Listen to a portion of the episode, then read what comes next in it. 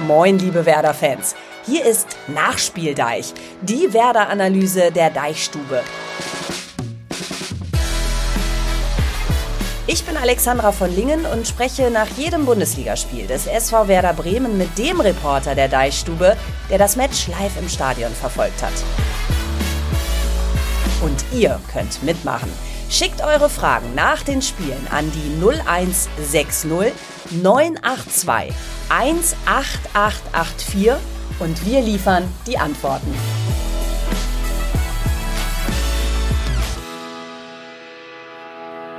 Das tun wir zum Beispiel bei Spotify oder Apple Podcasts und ihr könnt mitmachen und euch einbringen mit euren Gedanken und Kommentaren, indem ihr eure Nachrichten rüberschickt an die 0160 9821, dreimal die 8 und die 4. Und das macht ihr beständig seit nunmehr 21 Folgen, was uns sehr freut. Und ich weiß nicht, wer jetzt noch auf dem Freimarkt am Autoscooter rumhängt. Vielleicht Marvin Duksch und Co., die ja gestern den Sieg gegen Union Berlin und damit ihr 2 zu 0 feiern wollten. Wer auf jeden Fall auf Volksfest steht, und das weiß ich aus eigener Erfahrung, ist der Mann, der das Riesenrad in der Deichstube dreht, Björn Knips. Ja, moin Björn, ich frage mich, bist du eigentlich schon wieder nüchtern am Start? Ich meine, inzwischen werden dir sogar Kaltgetränke bei Aufsagern gereicht, habe ich gesehen. Ja, ich bin gerade direkt nach Hause gekommen, gerade noch pünktlich geschafft, den ersten Zug genommen von, von Bremen aus. Nee, Quatsch, ich war da nicht mehr. Aber das mit dem Kaltgetränk gestern, das war schon eine coole Nummer. Ähm, die Jungs waren nett. Ich habe mit denen dahinter noch ein bisschen gestanden, ein bisschen gequatscht. Äh, war schön. Und ich habe eine neue Erfahrung gemacht. Ein neues Getränk kannte ich noch nicht. Was war da denn eigentlich drin? Das sah ja so ein bisschen aus wie kalter Kaffee. Ja, ich dachte erst, äh, es wäre irgendwie Bier mit Cola, war schon ein bisschen enttäuscht. Deswegen war ich auch so geschockt und überrascht, was es ist. Es war aber dann, ja, ich hätte erst irgendwie so Rum-Cola, irgendwie sowas. Und es war, wie ich hinterher rausgefunden habe, Veterano-Cola. War nicht schlecht. Veterano Cola. Ja. Also es klingt so ein bisschen wie Corn Fanta, so dass du nach einem Becherchen schon irgendwie ein kleines Köpfchen hast. Nein, Aber nein, nein, war nein, nicht nein, der Fall. Glaube ich schon ein edles Getränk. Nee, war gut, war gut. Die Jungs waren nett, war schön, äh, hat Spaß gemacht. Aber du bist ja auch ein Profi, ne? Also was nicht. Was Trinken angeht. betrifft, also ne? Ein, ja, nee, aber ich finde, also ich muss, wir haben uns ja in einem anderen Kontext kennengelernt und ich finde immer wieder interessant, dass du so radikal die Bremse reinziehen kannst, wenn es um deinen Job geht. Das tust du ja rigoros. Also heute Morgen schon, ne? Ganz viel an den Start gebracht, geschrieben und äh, jetzt noch der Podcast. Ich meine, wir haben heute endlich mal wieder anders zum Feiern, was mich sehr freut. Übrigens, ähm, du hattest gestern Veterano, das ist ja so ein spanisches Getränk. Ich bin ja immer noch in Spanien, ne? Ich will ja jetzt keine Neider wecken, aber ich habe das Spiel gestern am Strand in Barcelona geguckt. Mm. Hinter mir der Classico, vor mir Werder Bremen. Ich hatte das deutlich bessere Spiel, hatte ich so Absolut. Eindruck, als ich die ganzen Barca-Fans sah, die total frustriert durch die Gegend rannten hier gestern. Ja, ähm, lass uns über die drei Punkte reden, die ins Körbchen gefallen sind gestern. Ja, nach einem Eigentor von Robin Knoche und einem sensationellen Tor von Marvin Duksch hat er nach der Ballannahme so direkt ins Tor gelupft. Ähm, da wurden bei mir ja Erinnerungen an Claudio Pizarro wach, Björn. Äh, ich glaube, das war so ziemlich Anfang dieses Jahrhunderts. Kann das sein? Schon ein Weilchen her, ne? Ja, äh, schon ein bisschen her. War fast wie bei Claudio Pizarro. Es war nämlich nicht ganz direkt so wie bei Claudio damals, aber trotzdem echt ein schönes Törchen. Der Kollege Daniel Koteus hat da noch schöne Bildchen zusammengestellt bei, bei äh, Twitter. Empfehle ich allen nochmal, um das sich anzugucken. Ähm, ja, das war, das war schon ein richtig tolles Ding von Marvin Duksch. Und das so kurz vor Schluss war schön. War die Entscheidung und ein ganz wichtiges Ding. Und äh, man hat auch gemerkt, wie gut das Marvin Duksch getan hat. Ja, genau. Der war ja gestern eben an beiden Treffern beteiligt. Ähm, vorausgegangen war ja der Freistoß zum Eigentor von Robin Knoche. Und ihr schreibt, sei Duxi gegönnt nach der ganzen Kritik. Richtig schön gemacht. Ja, und sein Torjubel zielte ja eben auf diese ab, auf die Kritik der letzten Wochen. Der Torjubel fiel anders aus. Normalerweise kennen wir von ihm den Harlekin. Gestern so ein bisschen plappernde Münder und dann Zeigefinger auf den Mund. Ähm, ich habe das so gedeutet, dass Duxi das nicht so ganz gefällt, was in den letzten Wochen so über ihn geredet geredet wurde. Hat sich da eine Menge Frust angestaut oder war das so ein bisschen mit einem Augenzwinkern auch zu verstehen, was er da gestern ausgesendet hat? Nee, das ist der Dauerfrust, den er da in sich trägt. Ich glaube, seitdem er bei Werder ist, muss er sich immer wieder anhören lassen, dass er nicht gut, gut spielt oder nicht immer gut spielt. Und äh, das nervt ihn gewaltig, weil er immer wieder eine Torquote und eine Vorbereitungsquote abliefert. Darauf hat Ole Werner nochmal hingewiesen. Der, der hat, und dann hat er auf Holz geklopft, toi toi toi, noch keine Phase gehabt, wo gar nichts ging. Aber natürlich die Spielweise von äh, Marvin Duksch, die sehr körperlos ist, der, äh, der grätscht jetzt nicht, der geht nicht zum Kopfball großartig, weil das nicht seine Stärke ist. Die bietet natürlich immer wieder Anlass zur Kritik, wenn er denn mal nicht trifft. Und ähm, ich habe das auch gestern wieder erlebt. Äh, ein Bekannter von mir, der gleich wieder sich aufgeregt hat über die Duxchnote, die wir ihm gegeben haben, die 1,5. Und äh, ähm, dass wir ihn wieder falsch bewertet hätten, der wäre doch gar nicht so gut gewesen. Also gestern fand ich ihn richtig gut. Und nicht nur wegen der Vorbereitung, wegen des Tores. Er hat auch noch ein paar richtig clevere, tolle Pässe gespielt. Und was sich geändert hat in dieser Saison, er ackert noch viel mehr. Also er lässt sich, das waren ja immer diese Phasen, worüber wir uns alle aufgeregt haben. Also wir, also ich auch, dass er sich dann manchmal hat hängen lassen ein bisschen oder nicht am Spiel teilgenommen hat. Das versucht er jetzt anders. Naja, und äh, er ist so selbstbewusst genug, das dann auch mal deutlich anzusprechen. Die Szene war ihm wichtig und er will Verantwortung übernehmen. Er will der Führungsspieler sein, in die Fußstapfen von Niklas Füllkrug äh, treten und da gehört sowas auch mal dazu. Er ist aber keiner, um das mal klarzustellen, der uns da jetzt ins Achtung gestellt hat in der Mixzone. Also er hat das ja bei den Fernsehkameras gesagt, er hat es bei uns hinterher auch nochmal gesagt, er macht das schon auch ein bisschen mit dem Augenzwinkern dabei, also soll man nicht zu ernst nehmen aber er hat es mal deutlich gesagt. Ja, und ähm, das kann man ja auch gerne mal tun. Ähm, du hast jetzt gerade schon die Weiterentwicklung angesprochen und die Tatsache, dass er mehr Verantwortung übernehmen möchte. Hast auch schon gesagt, gestern waren da so ein paar Ansätze zu sehen. Ähm, welche denn noch, außer denen, die du gerade schon genannt hast, dass er also ein bisschen präsenter auch auf dem Platz war? Vielleicht auch mental. Also wie, wie nimmt er sich da selbst mit auf die Reise? Na, er, weißt du das? Ja, er spricht viel mehr mit den Kollegen noch, äh, ist häufiger beim Schiedsrichter dabei, was zu sagen, meckert mehr. Das ist natürlich eine gefährliche Nummer. Christe hat er jetzt letztes Mal ja auch mal gelb gekriegt nach dem Spiel dann sogar noch. Ähm, da muss er natürlich jetzt das richtige Maß finden. Das ist aber nicht so einfach in dieser neuen Rolle, die muss er auch lernen. Dann erinnere ich mich an diese Szene, äh, wo das Tor fällt, das 1 zu 0. Da war er auch einer derjenigen, der zusammen mit, mit Leo Bittenkurt die ganze Mannschaft nochmal zusammengerufen hat. Sowas habe ich selten erlebt. Da machen die Mannschaftskreis nach dem Tor und nicht zum Jubeln, sondern um sich zu besprechen. Und da war er auch einer der Wortführer. Also er ist wirklich einer derjenigen, die vorangehen. Er ist nach den Spielen sofort sofort da, spricht nach jedem Spiel, hat er jetzt, glaube ich, gesprochen, versteckt sich da nicht mehr. Also das, das merkst du, der will da mehr Verantwortung übernehmen und ich finde das auch gut, aber auch diese Rolle muss er natürlich auch peu à peu erst lernen, äh, aber er ist da auf einem guten Weg, wie ich finde. Ja, Markus hat uns dazu ähm, was aufgesprochen, via Sprachnachricht gesendet. Wir hören mal rein. Duxch, muss ich sagen, mit seinem Torjubel, mit seinem bla bla bla, so konnte man es jedenfalls sehen. Ähm, ja, war nicht nur bla bla, die letzten Spiele waren halt nicht gut. Und heute war es besser und genau das wollen wir sehen. Und er scheint auch, oder auf jeden Fall scheint jemand im Verein Nachspieldeich zu hören, weil es durfte auch mal jemand anders die Ecken treten. Da war ich sehr erfreut drüber und es war in meinen Augen auch gar nicht schlecht. Ja, ähm, fand ich auch interessant. Genau das dachte ich. Wobei, das wollen wir uns ja nicht anmaßen, dass Ole Werner sich jetzt hier unsere Besprechung anhört und danach sagt, ja stimmt, ich muss mein System umstellen. Aber interessant. Ich habe den Mann bei einer Ecke gesehen. Ähm, will Ole Werner da tatsächlich umstellen und Duxi aus diesen Situationen rausholen und äh, mehr im Zentrum sehen? Nee, das glaube ich. Also, äh, dass äh, Duxi mehr im Zentrum sehen will, das glaube ich nicht, weil Duxi, also ich glaube nicht, dass der da hochsteigt und ein Kopfballtor nach der Ecke macht. Da müsste der Ball schon etwas glücklich zu ihm hinfallen. Er ist einfach kein Kopfballspieler. Es ist aber auch, so ist es nun mal. Es ist immer nur verwunderlich, wenn das ein Stürmer ist, der auch noch relativ groß ist. Aber Nick Woltemade ist das ähnlich. So ist das manchmal. Nein, ich habe bei Ole Werner das Gefühl, dass er viel umgedacht hat und das hat äh, sicherlich nichts mit dem Nachspiel da zu tun und sicherlich oder weniger mit der Öffentlichkeit. Ich weiß nicht, er sagt ja immer, er lässt sich davon überhaupt nicht beeinflussen. Mhm. Aber er hat ja viel verändert in den letzten Wochen. Es äh, hat einen wesentlich defensiveren Ansatz gewählt. Das, was viele gefordert haben. Ich gehe davon aus, dass da intern deutlich drüber gesprochen worden ist und auch die Mannschaft das mehr gefordert hat. Also da hat schon Umdecken stattgefunden und dazu gehören dann auch so äh, Sachen wie, lass doch mal jemand anders die Ecke schießen, weil, da machen wir uns nichts vor, da ist in den letzten Wochen nicht viel passiert nach Ecken. Und du hast einen Linksfuß äh, mit dem Mann äh, dabei, da kannst du auch mal was Neues ausprobieren und vor, vor allen Dingen auch mal den Gegner überraschen.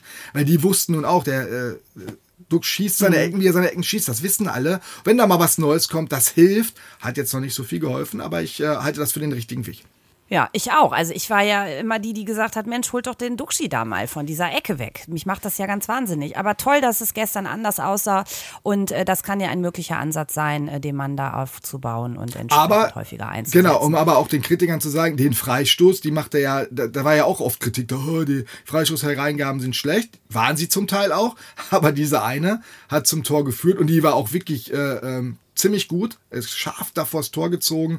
Torwart kam da raus, wenn er sich an die Szene erinnert, der sieht da auch nicht optimal mhm. aus, der eigene Spieler ist dazwischen. Und Boré hätte ihn vielleicht auch noch weggemacht. Dem ist das ja offensichtlich auch egal, ob er eine Faust an den Kopf kriegt oder sowas. Ne? Unfassbar, ja. unfassbar. Und wie er dann sein Tor bejubelt, was gar nicht sein Tor war, zeigt. Das wollte ich gerade ja, sagen. Das fand ich so witzig. Ja, aber das zeigte bei ihm auch, ich bin mir ziemlich sicher, der war sehr gefrustet oder sehr genervt von den letzten Wochen, äh, dass er da nicht von Anfang an spielen durfte, äh, dass da Spieler vor ihm waren, äh, wo sein Selbstverständnis eins ist, dass er doch spielen muss. Also da hat ein Jinma aus der dritten Liga, nichts gegen Jinma, ein guter, talentierter Nachwuchsspieler, schon wichtige Tore gemacht, aber den willst du nicht vor dir sehen in der Startelf und genauso wenig willst du dann auch sehen, dass ein Kovnatski, der aus der zweiten Liga kommt, vor dir ist. Du bist Europapokalsieger, ja, ist der Boré, der ist 28 Jahre alt, kolumbianischer Nationalspieler. Ja. Und da habe ich so das Gefühl gehabt, dass das feiere ich jetzt ab, ist mir doch schiedegal, ob das mein Tor war oder nicht. Ich war dabei, ich war damit für verantwortlich. So sehen das Stürmer auch und so müssen das Stürmer auch sehen. Ich glaube immer, wenn die auch 20 Meter wegstehen,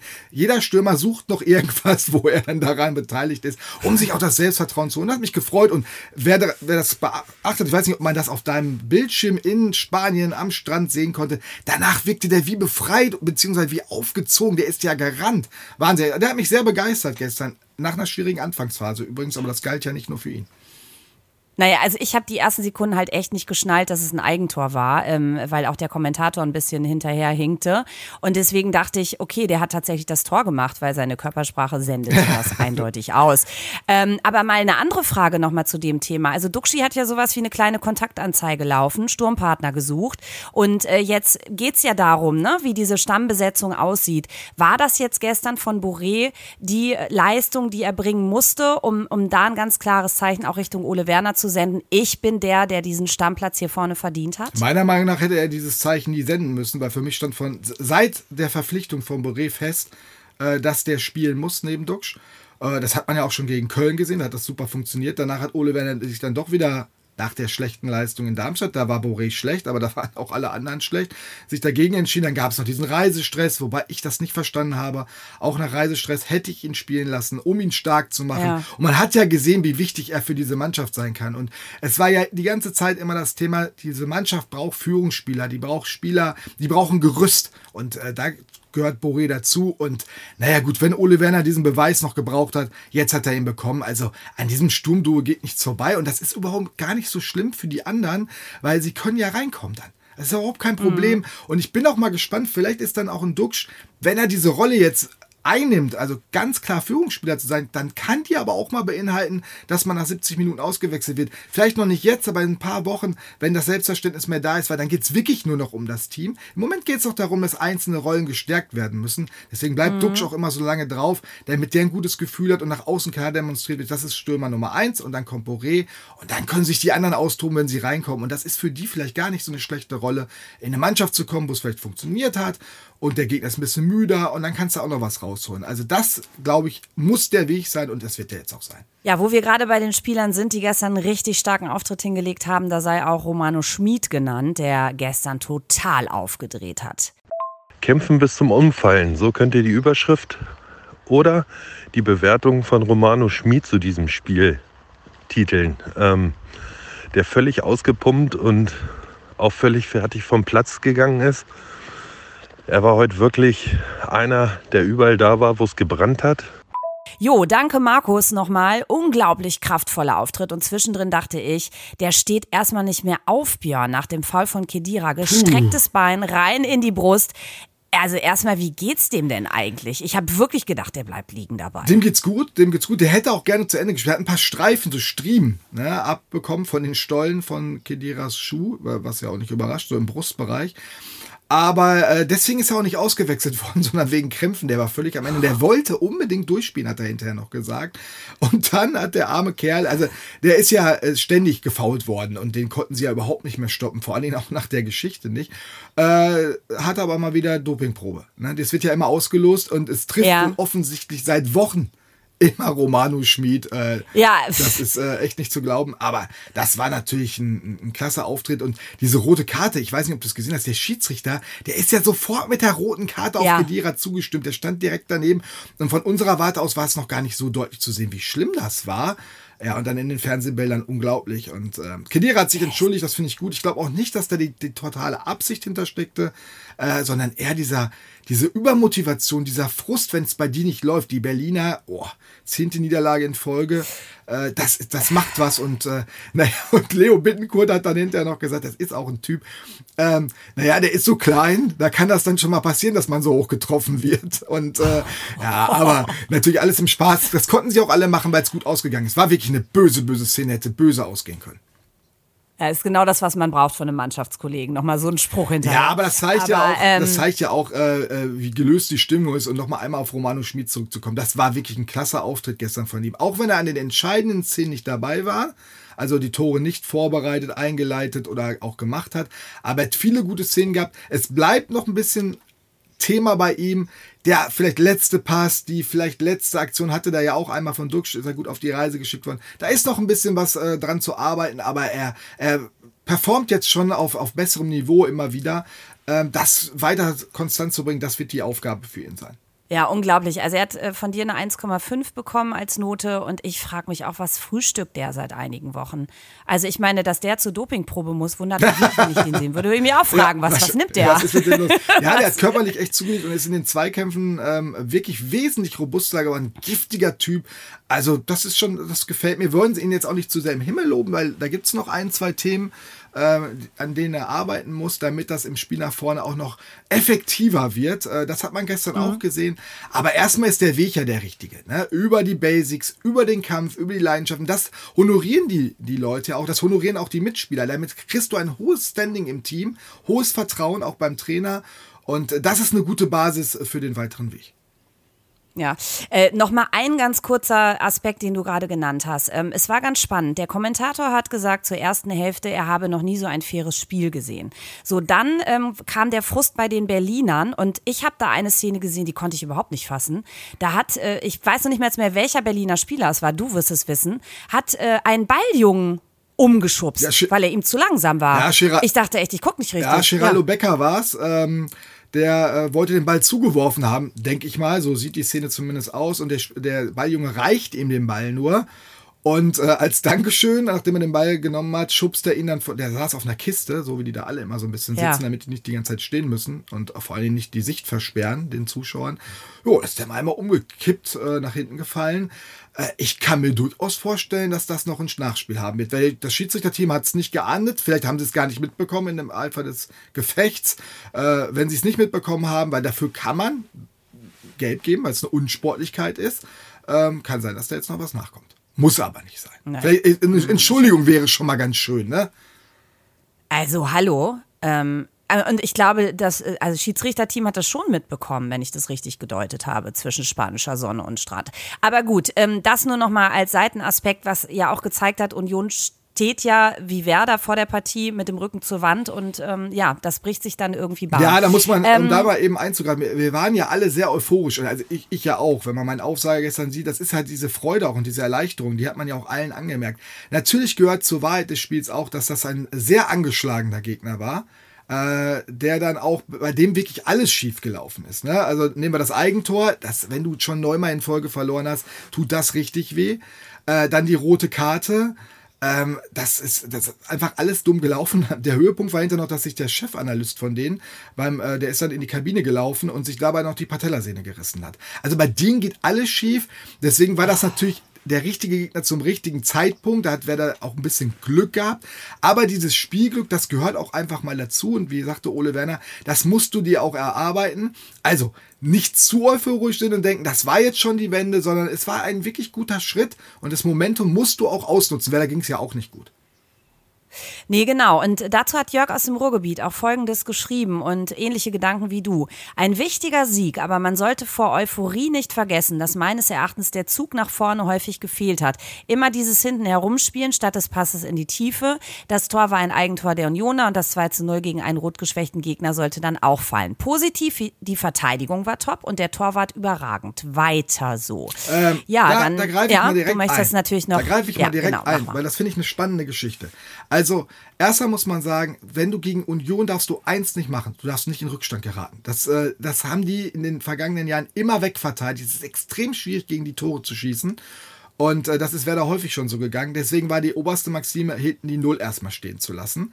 Und äh, das hat Ole Werner hinterher auch erklärt. Diesen Ansatz haben sie verändert vor ein paar Wochen. Eigentlich schon gegen dem Ho im Hoffenheim-Spiel. Konnte man nur nicht so sehen, wie Ole Werner hinterher gesagt hat. Es sollen also spezielle Räume besonders geschützt werden. Das war die Hauptaufgabe. Und das hat man auch im Spiel gesehen. Am Anfang haben sie sich schwer getan, waren noch ein bisschen wackelig hinterher und haben hinten und haben sich dann aus der stärkeren Defensive langsam nach vorne gearbeitet. Und ich fand, nach einer Viertelstunde, 20 Minuten wurde es wirklich besser, auch im Spiel nach vorne. Da gab es dann schon die ersten kleinen Halbchancen. Und äh, dann wurde es auch besser. Und klar, wenn du dann führst, das Eigentor hat geholfen, da bin ich dabei. Aber es sind kleine Schritte nach vorne und man kann jetzt nicht erwarten, dass auf einmal beides gut wird. Defensive und dann auch eine super Offensive. Also das wird noch ganz, ganz weiter Weg. Aber ich glaube, äh, es, es war, die Balance ist im Moment aktuell besser. Sieht man ja auch an Mitchell Weiser zum Beispiel, der ganz anders spielt, viel defensiver. Mhm. Und äh, ich glaube, das musst du tun, wenn du da unten bist, und, um da erstmal wieder Stabilität reinzubekommen. Das ist das Allerwichtigste. Ja, an der Defensive ist ja gearbeitet worden in den vergangenen Wochen. Ich habe auch das Gefühl, da hat sich was getan und ich habe mich gefragt, wie viel ähm, hängt zusammen mit der Leistung von Jens Day und Leo Bittenkurt, die ja auf ihren Positionen vor der Abwehr echt viele Löcher stopfen. Und Daniels Resümee fällt so aus. Moin, ich bin wirklich begeistert über unser Team heute. Genauso muss man solches Spiel angehen. Hinten erstmal gut stehen, mit Leidenschaft das Tor verteidigen. Stay und Bittenkurt sorgen schon vor der Abwehr dafür, dass der Gegner nicht so einfach durchkommt und somit bleibt nicht alles an unseren Innenverteidigern hängen die außerdem in der momentanen Konstellation einen souveränen Eindruck vermitteln. Vorne haben wir geduldig auf unsere Chancen gewartet mit einem sensationellen Duxi und einem fleißigen Boré. Fast überall auf dem Platz Schmied. Ich hoffe, wir setzen das sofort. Allerdings ist die Frage, was ist mit denen, die vorher gesetzt waren und jetzt oder bald wieder zurückkommen? Damit sind Pieper, Stark und Cater erstmal auf der Bank. Fragezeichen. Wie schätzt du das denn ein? Eben noch ein Wort zu Jens Stay, finde ich, muss noch eben sein, bevor ich die Frage beantworte. Äh, ich habe schon häufiger oder viele haben schon häufiger gesagt vorher, warum spielt der eigentlich nicht Sechser? Warum wird der nicht der neue Sechser? Jetzt macht er das und er macht das richtig gut. Allerdings macht er das nicht alleine und auch das war ja, ich habe das schon mal angedeutet, dass mir es recht wäre, wenn man einen zweiten Sechser dahin packt. Das ist jetzt Leo Bittenkurt so als anderthalbter Sechster, würde ich sagen, äh, der gerade in der Defensive dann den, den zweiten Sechser gibt. Und äh, das fand ich ist der entscheidende Move gewesen in den letzten beiden Spielen, um da mehr Stabilität hinzubekommen. Ja, und äh, da kommen wir, das ist, das ist dieser Veränderungsprozess, den Ole Werner jetzt mit seinem Trainerteam gemacht hat und mit seiner Mannschaft, den man da deutlich erkennen kann. Naja, und die, die jetzt nicht gespielt haben, die waren erstmal verletzt. Äh, die sollen erstmal gesund werden. Bei Niklas Stark ist das äh, nächste Woche wahrscheinlich noch nicht der Fall. So hat das Ole Werner angedeutet. Amos Pieper, ja, da muss man abwarten. Der war auch jetzt ein bisschen länger raus. Der wird sich hinten anstellen müssen, weil gerade auch Anthony Jung, äh, muss man auch wirklich lobend hervorheben. Gute Partie da als Innenverteidiger gemacht. Ich finde, der hat er sich jetzt erstmal reingespielt. Und Nabi Keita, lasst uns über Nabi Keita sprechen, wenn er wieder gesund ist. Und ich bin mir ganz sicher, dass sie da einen ganz, ganz vorsichtigen Aufbau wählen werden. Ich glaube nicht, dass wir den noch vor der Länderspielpause sehen werden. Und dann schauen wir mal, wie Ole Werner mit ihm umgeht. Aber da müssen wir noch nicht drüber diskutieren. Das äh, ist Zukunftsmusik. Ja, lass doch mal über die sprechen, die da gestern auf dem Platz waren. Ähm, da gehört auch ein Leo Bittenkurt zu. Der ist ja wieder eindrucksvoll da, ne? Ähm, Ole Werner hatte den ja mal zwischenzeitlich auf die Bank verfrachtet, äh, damit auch ein klares Zeichen an ihn gesendet, hat auch gesagt, also ne, über Training kann man sich wieder diesen Stammplatz erspielen. Ähm, sind die beiden eigentlich wieder gut ähm, und hängt Leos Einsatz jetzt wirklich mit dieser gesteigerten Leistung im Training zusammen oder haben die beiden auch mal ein paar Dinge miteinander geklärt? Die haben sich ausgesprochen. Leo Bittenkurt ist ja jemand, der trägt das Herz auf der Zunge. Ja, und äh, als wir, der war dann anschließend in der Mixzone, hat über alles gesprochen, war natürlich bester Laune, hat sich natürlich auch ein bisschen äh, diese Erfolge oder diese Rückkehr zur Stabilität und zu mehr Leidenschaft, Männerfußball nennt er das, Männerfußball, ähm, das hat er sich so ein bisschen ja, äh, ans Revers geheftet, oder wie man das so schön sagt. Ähm, Was ist denn Männerfußball ganz kurz für dich? Er meint damit übrigens nichts, jetzt nicht, dass irgendwelche Frauen auf die Idee kommen, dass da Männer gegen Frauen ausgespielt werden, sondern es geht um Männer- und Jugendfußball. Ja, ganz wichtig dabei. Also nicht, dass der arme Leo da in, in ins falsche Licht gerückt so, ja, Also ja, ja. nicht spielen wie, wie äh, Jugendspieler, ne, zu körperlos und zu naiv, sondern Vollgas, Attacke, äh, Körper rein. Wie ein echter Kerl, wie ein echter Genau, Kerl. aber das hat, das, also wirklich, das hat überhaupt nichts mit Frauenfußball zu tun. Das, das ist überhaupt nicht das Thema dabei. Und das hat er Leidenschaft, das Herz auf dem Rasen lassen und äh, nicht weinerlich sein und äh, nicht zu schnell zurückstecken, was vielleicht ein, ein junger Spieler schon mal eher macht, der sich beeindrucken lässt von Kulisse, von Gegnern und sowas. Das, das äh, hat er mit reingebracht und jetzt kommen wir zu Ole Werner. Dann haben wir ihn natürlich irgendwann auch gefragt, sag mal, ja, wie ist denn das jetzt bei dir? Äh, warum hast du denn da nicht gespielt? Und äh, warum warst du raus? Und dann hat er, ja, hatte Probleme mit dem Trainer.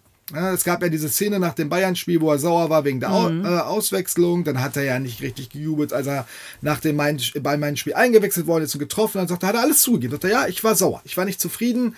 Und wir haben uns da ausgesprochen. Und jetzt Achtung, wir haben beide Fehler gemacht. Also ein Spieler, der öffentlich sagt, dass der Trainer einen Fehler gemacht hat, das traut sich nicht jeder. Das macht nicht jeder. Aber Leo Bittencourt hat das geschickt gemacht, so dass Ole Werner hinterher, als wir ihn darauf angesprochen haben, gesagt, ja, ich, ich äh, gebe das auch zu, wir haben da uns ausgesprochen und äh, ähm, es ging da um Kleinigkeiten und äh, er wollte es nicht genau verraten, der Trainer, was es war, aber es waren Kommunikationsprobleme. Offensichtlich so, wie Ole Werner ihm erklärt hat oder eben nicht erklärt hat, dass er nicht gespielt hat oder nicht spielen wird. Und das hat äh, Leo wohl gestört.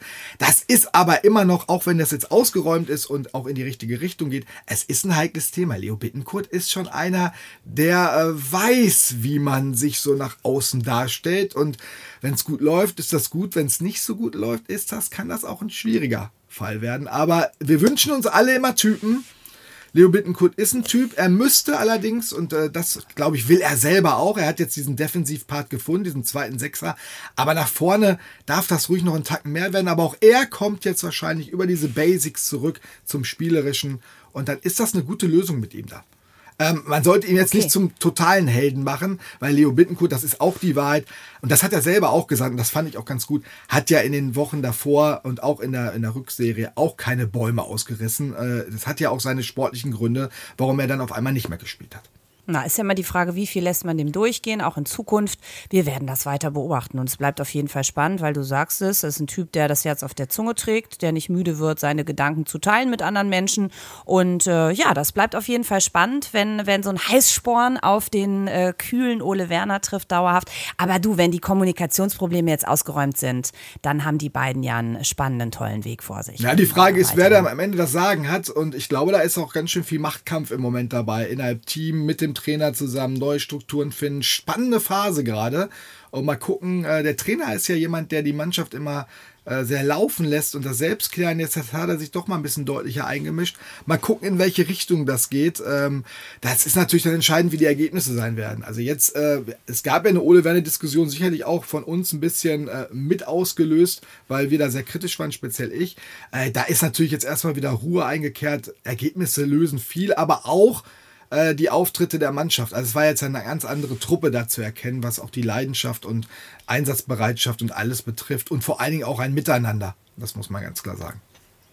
Ah ja, spannend, weil du hast ja einen Kommentar auch geschrieben und ähm, du sagst gerade, ne, hast Ole Werner da eindeutig ähm, in der Kritik gesehen. Das heißt, du bist jetzt auch erstmal ein bisschen entspannter und blickst ruhiger auf diese Personalie Trainer. Naja, ich habe ja gesagt, ich habe ja nicht Ole Werner total in Frage gestellt und seine Ablösung gefordert. Das ist ja dann immer so, die Leute oder einige äh, lesen das dann nicht ganz richtig, sondern ich habe gesagt, es muss diskutiert werden über den Trainer, mit dem Trainer und auch äh, die sportliche Führung muss sich da äh, hinterfragen und gucken, wie jetzt der weitere Weg sein soll. Und man sieht ja deutlich, und das war, lag jetzt nicht an meinem Kommentar, also das maße ich mir nicht an, aber man hat ja gesehen, es wurde offensichtlich viel diskutiert. Ole Werner hat auch gesagt, die Mannschaft hat sich auch nochmal zusammengesetzt. Also da ist viel in Bewegung geraten und äh, umso besser, wenn das passiert und wenn alle dann voneinander überzeugt sind, den Weg weiterzugehen und sich dann tatsächlich was verändert und dadurch sich auch das Auftreten verändert, das war ja schon in Dortmund zu erkennen und jetzt auch noch die Ergebnisse besser werden, ja, ist es doch umso besser, wenn es dann in der Konstellation weitergeht. Also ich bin doch der Letzte, der hier einen Trainerwechsel haben will. Das äh, muss doch nun wahrlich nicht sein. Aber wenn du nach einer schlechten Rückrunde und einem miserablen Start in die neue Serie und dann auch noch äh, eine Perspektivlosigkeit entdeckst, ja, da musst du doch mal deutlich das ansprechen. Und das hat intern offensichtlich gefruchtet. Na dann. Also ich sehe das auch so und ähm, ich finde, wir sollten dann jetzt erstmal weiter schauen, ähm, was geht. Denn ähm, wir haben jetzt erstmal die Mannschaften hinter uns gelassen, gegen die gut was gehen kann. Aber ähm, wir haben auch ein ganz schön heikles Restprogramm, lieber Björn. Ähm, ich hör noch mal rein mit dir zusammen in einen Kommentar, den uns Björn geschickt hat, dein Namensvetter. Mhm. Union gehört für mich eine Mannschaft wie Mainz und Köln gerade zu Mannschaften, die wir zu richtigen Zeitpunkt geknackt haben. Aber wir müssen jetzt echt aufpassen, dass wir diese Form auch weiter mitnehmen und auch gegen starke Gegner uns einfach mal so ein richtig dreckiges und auch wie heute erwachsenes äh, drei Punkte oder auch nur einen Punkt einfach mal mitnehmen, weil jetzt heißt es wirklich bis Weihnachten überleben. Nacktes Überleben. Ja, es grüßt der Covid-Patient Björn. Schönes Wochenende euch. Ja, Mensch, Björn, erstmal gute Besserung. Ähm, und ich gebe das direkt weiter an Namensvetter Björn. Wie kann das gelingen, dreckig zu sein, erwachsen zu sein und auch gegen die Mannschaften, die da kommen, und das sind große Namen, ähm, ja, sich zu etablieren und ähm, vielleicht echt mal so eine Drei-Punkte-Ausbeute nach Hause zu bringen? Ja, VfL Wolfsburg ist der nächste Gegner in Wolfsburg. Die haben jetzt auch dreimal in Folge verloren, also denen geht es auch nicht prächtig. Und da ist, glaube ich, auch ein bisschen Alarm. Und äh, natürlich vom Kader her, der VfL Wolfsburg wieder klar besser besetzt als Werder, aber das kennt man ja schon. Und äh, das will, sollte, ich, sollte man auch nicht zu oft erwähnen. Da sollte man jetzt hinfahren und sagen, jetzt ist auch Zeit, auswärts mal was zu holen. Weil auswärts war das bislang buh, ganz äh, übel. Ähm, da ist man ja auf, auf Rekordkurs, was die Vereinsgeschichte betrifft. Und äh, da muss man jetzt selbstbewusst hin und vielleicht wäre es auch mal Zeit für einfach für so ein Pünktchen oder sowas. Aber mhm. äh, nee, den Schwung muss man jetzt mitnehmen und das Momentum nutzen. Und klar, da bin ich bei meinem Namensvetter. Jetzt muss auch mal gegen andere Teams gepunktet werden, die über Werder stehen. Und ähm, auch deutlich. Die Eintracht wartet noch, ja. Leverkusen, Stuttgart. Puh, keine Geschenke bis Weihnachten, sehe ich da. Ja, aber gut, dann kannst du ja Bundesliga aufhören. Wenn du unter, im unteren Drittel stehst, hast du ja in der Regel ne, Teams von oben. Also, und wie du siehst, Stuttgart gewinnt auch nicht alle Spiele. Nee, also da, das habe ich mir auch abgewöhnt. Immer dieser, außer bei Bayern und vielleicht mit Abstrichen noch Dortmund und Leipzig. Gut, vielleicht Leverkusen diese Saison noch, aber da sollte doch gegen alle irgendwas drin sein, auch wenn du ein bisschen Underdog bist. Also dieses Kleinmachen, ich mag das nicht. Und das war auch das, was mich zuletzt ein bisschen bei Werder gestört hat. Auch ein Stück weit bei Ole Werner, dieses, ach ja, wir sind ja nicht so gut und wir haben unsere Probleme, es ist wie es ist. Nee, das will ich nicht. Und äh, ich, ich verstehe das, dass man das sagt, das darf man auch und soll man auch, aber da muss man auch ein bisschen kämpferisch nach vorne gucken. Da bin ich doch eher bei Leo Bittenkurt, der dann auch sagt, ich werde das am Dienstag wieder ansprechen und wir lassen nicht nicht nach und wir geben Gas. Also so ein bisschen macht er gerade den Co-Trainer, ne? Ähm, aber ist ja gut, so dass da ein bisschen mehr oh, Emotion auch nach außen hin reinkommt, weil ich glaube, das nehmen die Menschen mit und das nimmt eine Mannschaft mit, das nimmt das Umfeld mit und das kann nur helfen.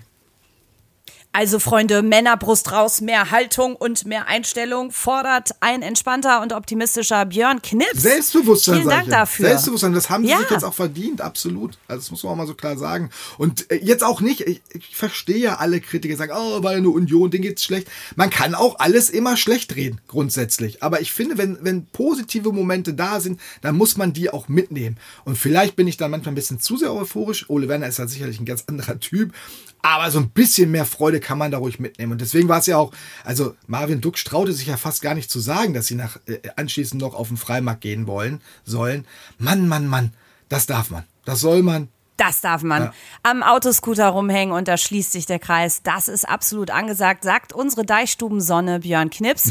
Danke dafür, aber ich teile das, klar. Also ich meine, ist ja auch nachgewiesen, ja. Du brauchst ja ein bisschen was, was du an deine Spiegelneuronen feuerst. Und wenn du denen immer nur sagst, ich bin klein, ich bin klein, dann gehst du auch klein durch die Welt. So, das ist mein oh, Schlusswort. Was für ein Schlusswort. Meine.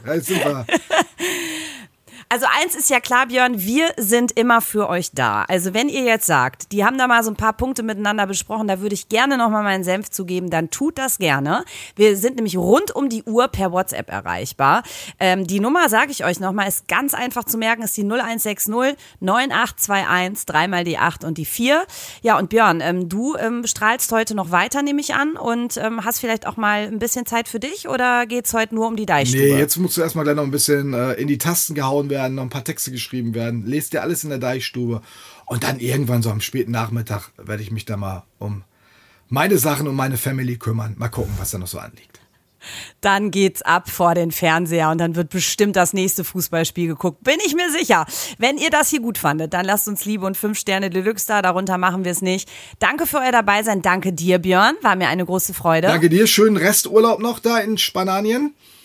Jo, sind noch zwei Tage, ne? Dann bin ich wieder in Bremen und das freut mich auch, denn ich brauche den Osterdeich ja auch in meiner Nähe, sonst geht ja gar nichts. Alles klar, dann äh, kommt gut heim und äh, wir hören und sehen uns. Ihr Lieben, danke fürs Mitmachen. Cheers vom Nachspieldeich zu hören auf Spotify, bei Apple Podcasts und überall dort, wo es Podcasts gibt. Bye bye. Tschüss.